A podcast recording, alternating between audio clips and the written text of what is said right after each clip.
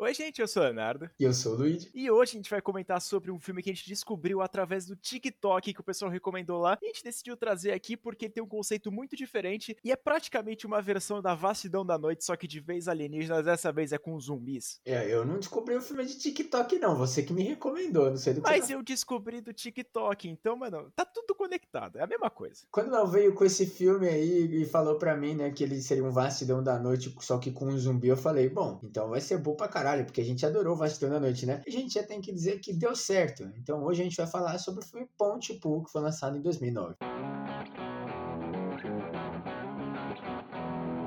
Eu acabei de assistir esse filme aqui, na verdade, já para gravar o podcast, porque eu tava bastante ansioso pra gente falar um pouquinho sobre esse filme, porque ele tem uma temática, um jeito muito diferente de abordar a história, e que a gente fala que parece bastante o Bastidão da Noite, porque a gente acompanha um radialista que ele vai lá e ele começa a noticiar algumas coisas que estão acontecendo na cidade de Point Pool, que é lá no Canadá, e ele começa a falar que tá acontecendo uma rebelião, alguma coisa estranha, e a gente sabe, né, porque tá no subtítulo do filme, que são zumbis. E puta que pariu, né? Subtítulo vai se fuder, velho. Como sempre, a tradução brasileira brasileira tirando onda no título dos filmes e colocando merda, né? Não basta os caras colocar o filme que era pra ser Corra, chamar Fuja, e o filme que era Fuja, chamar Corra, os caras foram lá e entregam o que acontece no filme no subtítulo. E esse filme ele é muito legal também, principalmente pra gente que gosta de filmes que não são dos Estados Unidos. Esse filme é do Canadá, os primos, né, mais legais dos Estados Unidos, primos que aceitam brasileiros. E ele foi baseado também num livro, hein? inclusive quem sabe ele não pinta aí no Cine Livro o quadro que a gente tem com a Juliana, ou a gente poderia ter pesquisado mais e falado quando a gente fez o podcast de livros baseados em filmes, né? A gente é meio anta, né? A gente pegou uns perdidos, mas a gente pegou uns genéricos também. Mas, na verdade, o podcast de gênero não é para falar sobre os filmes, né, gente? É mais pra gente falar o que a gente acha do gênero. Mas eu fiquei surpreso também quando eu vi, porque pelo que parece o livro também tem muito essa ideia, né, de os caras estarem lá no rádio. Quando eles estavam começando a fazer o filme, originalmente eles queriam que só aparecesse o nosso locutor, o radialista, o protagonista, né, o Grant Mosey, falando e todo mundo que aparecesse, né, os outros personagens iam só conversar com ele por áudio. Então o repórter lá, o Ken, o cara que fica no helicóptero Sunshine, a produtora dele e também a menina que ajuda eles lá. Todos eles iam ser apenas vozes, mas no final, obviamente, como é um filme, o pessoal resolveu realmente colocar as pessoas, né, colocar atores para aparecer e conversar com ele. Eu acho legal, mas eu também acho muito da hora essa temática de, por exemplo, quem a gente só conhece ele pela voz, né? E é muito legal porque inclusive mostra que os atores são bons, porque o cara consegue entregar realmente o desespero e tudo que tá acontecendo só falando. Cara, ele é bizarro e eu gosto muito desse filme aqui, praticamente porque ele se parece bastante com A Vasta da Noite, vou ter que repetir isso várias vezes, porque é quando acontece algum áudio falando assim, assim, contando a situação, principalmente desse Ken, que ele vai lá e falar, ele é o repórter, né, que tá naquele local, você já começa a ficar angustiado e começa a imaginar a situação, porque a gente até o metade, até mais da metade do filme, a gente não vê nenhum zumbi. Então, quando a gente começa a ver os zumbis, a gente pensa exatamente o que era a descrição do cara antes. Então, eu acho sensacional e também mostra bastante o abalo das pessoas, né? Enquanto a gente tá ouvindo e também imaginando o que que tá acontecendo lá, a gente vê o radialista simplesmente surtado da cabeça. E é legal que o filme ele já começa demonstrando e depois a gente vai sacar o que aconteceu. Porque o nosso protagonista tá dirigindo lá em direção à rádio e aí ele acaba encontrando uma pessoa que tá balbuciando palavras aleatórias. E aí quando ele abaixa o vidro lá do carro e ele fala: "Quem é você?", a mulher fica repetindo: "Quem é você? Quem é você?". E aí ela pega e vai pra sombra assim, porque ele tava indo bem cedo, né, pra rádio. Então a gente já começa mostrando no filme o que seria o zumbi, né, que já estaria começando esse apocalipse aí, esse domínio dos zumbis, só que a gente só vai descobrir isso lá na frente. É muito legal. Eu acho que os personagens desse filme aqui são muito diferenciados, inclusive todos os três, né, que são os principais do filme. Eu acabei gostando bastante deles, inclusive eu me apeguei bastante com a menina lá que ela faz a parte é, técnica das coisas ali, mas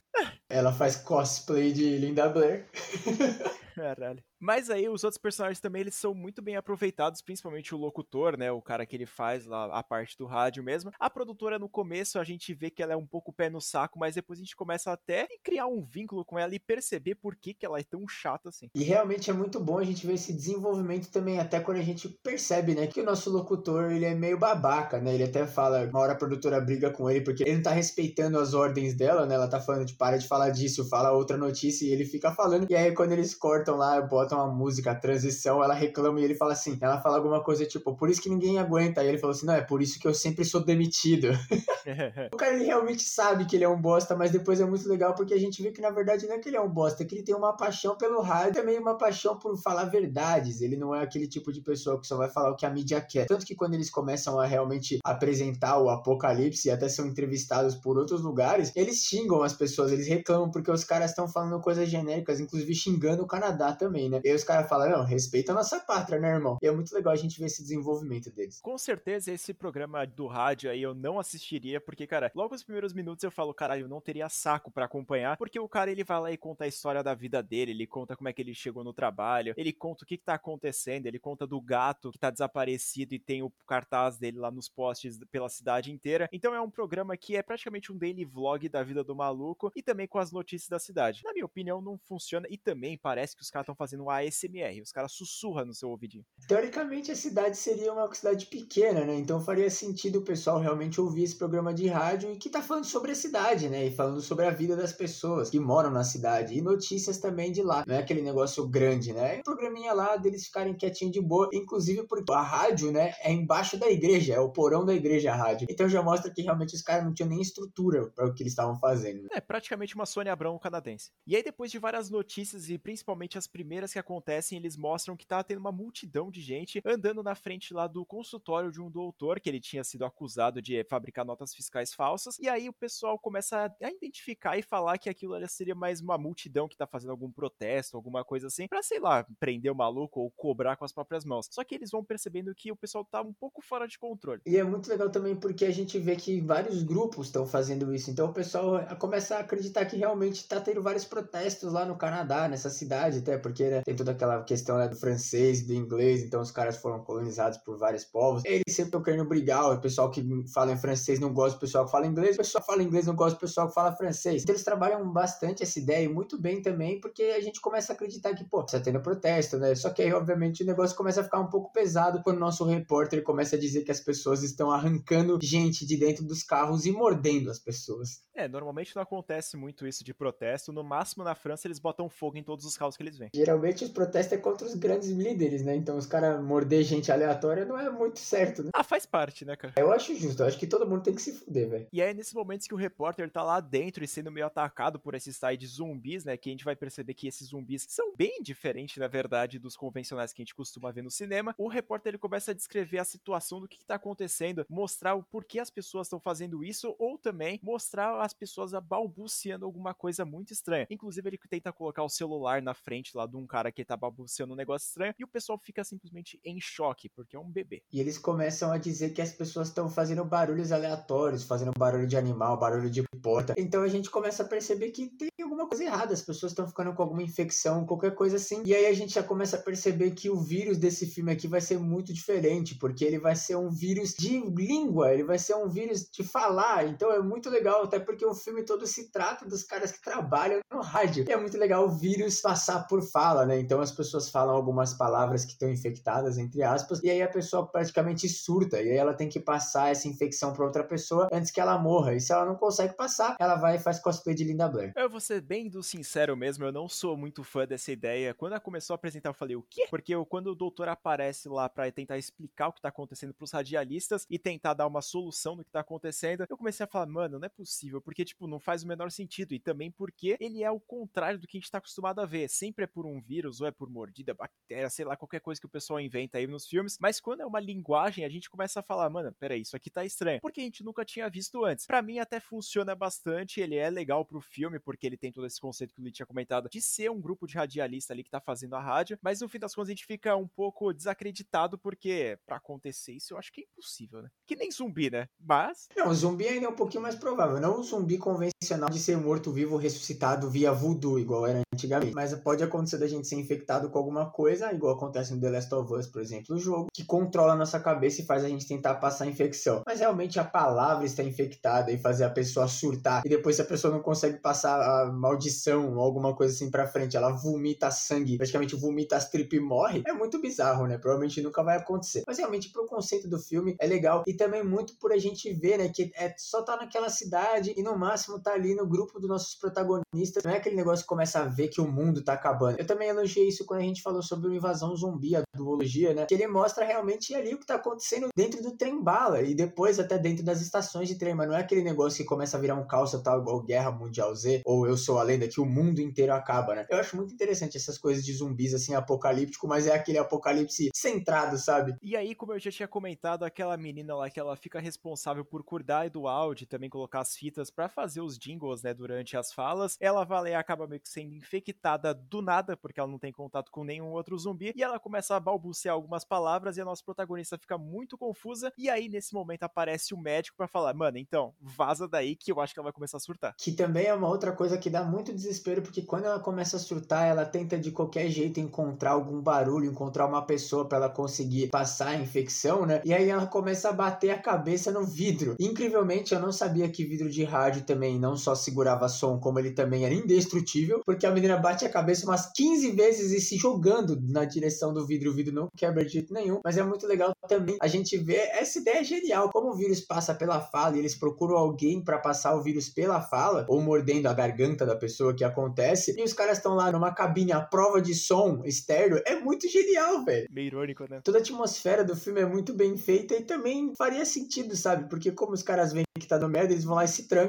e aí o bicho não consegue mais encontrar eles e eles ficam lá, eles conseguem conversar. Mas também eles não ficam o tempo inteiro falando, porque obviamente, como a gente acabou de perceber, como o Léo disse, as pessoas podem ser infectadas do nada, ela não precisa ser mordida ou realmente alguém falar com ela. Ela só às vezes fala uma palavra e surta a cabeça ali e fica presa na palavra e vira um zumbi. E o que é muito legal também nesse filme é que os personagens não são extremamente burros, eles são inteligentes. Então, algumas cenas assim, inclusive só uma assim que eu fiquei meio pá, que é quando o cara ele fala, mano, eu tô muito perplexo, eu vou sair na rua no meio da tempestade de neve para ver o que tá acontecendo. E aí começa a dar ruim, todos os zumbis começam a ser atraídos para lá. Isso é a única coisa que eu acho que eles foram burros na situação. Mas aí depois, no resto de todas as resoluções do filme inteiro, eu acho que eles fazem bem. Então os personagens não são burros e a gente não fica, porra, mano, você devia ter feito isso, devia ter feito aquilo, porque eles realmente falam, mano, então a menina tá surtando, vamos entrar na cabine de som e não vamos fazer nenhum barulho. Genial. Inclusive, essa cena aí que o Léo acabou de comentar, que ele surta e sai andando, originalmente era pra ele alucinar mini marinheiro, alguma coisa assim, porque diz que ele fica olhando para baixo, assim, no meio das pernas dele em direção ao chão. Ele realmente veria alguma coisa e aí ele ia surtar achando que alguém tava tirando onda com ele. Por isso que ele começa a brigar com a produtora e a assistente lá. Não faz o menor sentido, não fazia o menor sentido originalmente, continua sem fazer sentido no que acabou virando o filme, mas mesmo assim, pelo menos ele serve para dar um pouquinho de desespero, né? Porque já que eles estão no porão da igreja, não ia ter o que acontecer, as pessoas não iam descobrir que eles estão lá. E aí, obviamente, é um recursinho do roteiro, talvez também do livro, do realmente ter essa tensão, realmente ter um pouquinho desse terror, né? Da gente ficar desesperado achando que os protagonistas podem morrer, né? É, e o personagem dele eu acho muito legal, porque aquele cara lá, como o Lydia tinha comentado, que ele tenta ser um escroto, às vezes, assim, ele às vezes consegue, mas eu acho muito legal a personalidade dele, que é bem forte pra caralho, e ele vai lá e consegue trazer essa parte do amor dele pelo rádio, e também por ser uma pessoa que no final das contas, que a gente vai ver no final do filme, ele é gente boa, então a gente fica apegado com ele, né? Inclusive porque ele tenta salvar todo mundo, mesmo se vai custar a vida dele, que acaba acontecendo. É praticamente um lugar silencioso, parte 3, né? Nem precisa lançar o filme tá, John Krasinski. E saiu antes do Lugar Silencioso, hein? Eu acho que o Lugar Silencioso copiou.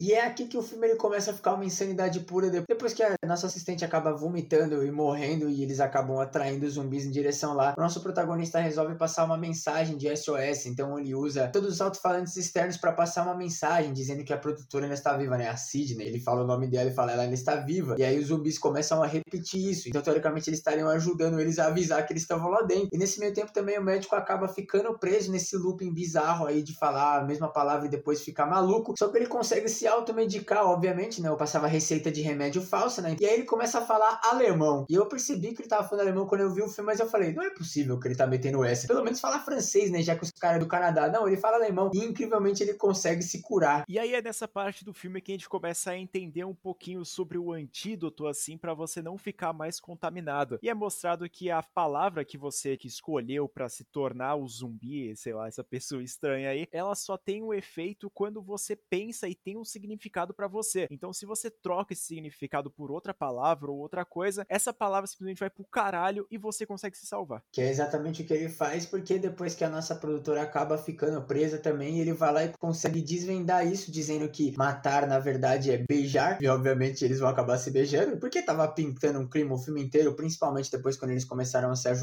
né, para sobreviver àquela situação. E aí ele consegue descobrir, então ele vai e tenta passar esse antídoto pro mundo. E eles começam a fazer uma transmissão, né, e ele começa a balbuciar coisas aleatórias. Então, obviamente, o governo vai achar que ele não tá muito bem, né? E aí acontece o que acontece, porque a gente vai, depois de ver ele balbuciar 50 coisas diferentes, a gente vê uma contagem regressiva começando do 10 e a gente entende que vai acontecer uma explosão e todo mundo vai matar geral lá, porque é melhor conter o vírus assim do que, sei lá, né, deixar rolar. Então, Então, aí fica só a dúvida, né? Eles explodiram a igreja ou eles jogaram uma bomba na cidade inteira?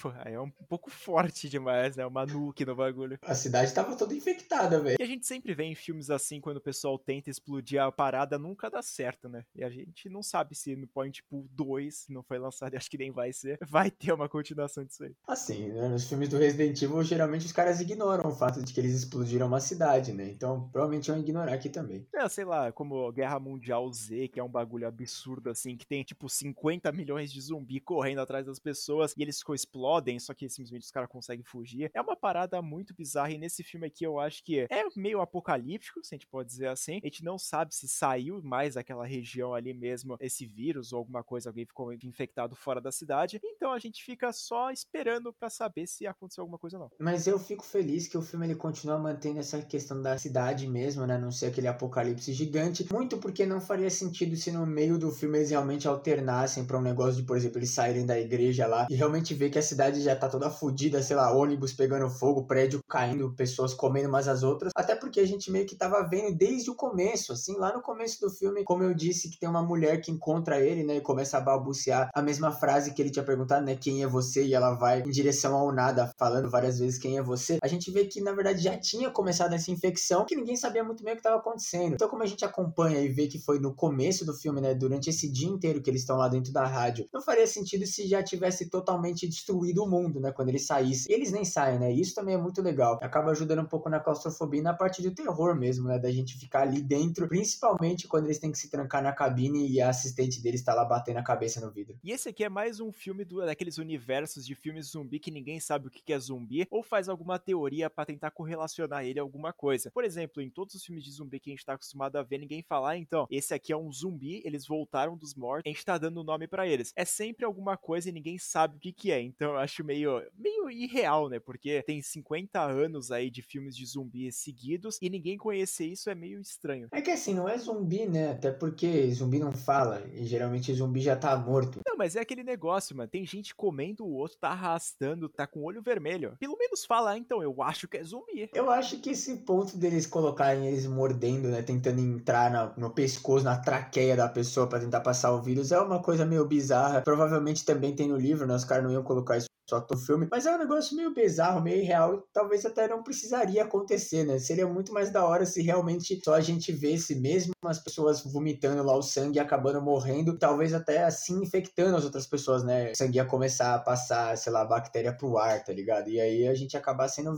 sendo um vírus normal mesmo, mas as pessoas simplesmente, ela fica infectada depois que ela fala uma palavra que tem um significado para ela e depois ela vai e fica mordendo, infectando outras pessoas, é meio bizarro mesmo, mas eu acho legal, é uma coisa diferente pelo menos menos, né? Com certeza é um conceito novo de zumbi, assim, que a gente não tá acostumado a ver em outros filmes. E eu gostei bastante dessa mudança, né? Porque se a gente fosse ver mais um filme genérico de zumbi por aí, a gente ia ficar é, meio pá, né? Porque, sei lá, Invasão Zumbi 2 já faz isso aí com maestria. Mas esse aqui, cara, como eu tinha comentado, a única coisa que me incomodou realmente foi essa parte ser muito diferente, que eu não me adaptei muito rápido. E também, cara, sei lá, os caras não podiam correlacionar com outro monstro, sei lá. É que a gente tenta falar e tentar comparar com outras coisas, então a gente acaba meio que dando nome, né? E até o próprio subtítulo em português, né? Acaba dando nome também. Aí é foda, né, velho? Porra, mano, desnecessaríssimo colocar pesadelo zumbi, velho, sério. Olhando aqui no Wikipedia, eu vi uma informação muito legal e muito estranha, né? Porque esse filme aqui, obviamente, ele não é aquele lá mainstream que todo mundo vai assistir. Inclusive, eu nunca tinha ouvido falar desse filme, nunca tinha visto ninguém nem comentar um pouco sobre ele antes de ver o TikTok. Então, olhando aqui a bilheteria desse filme aqui, que tá falando que ele ganhou 32 mil dólares na bilheteria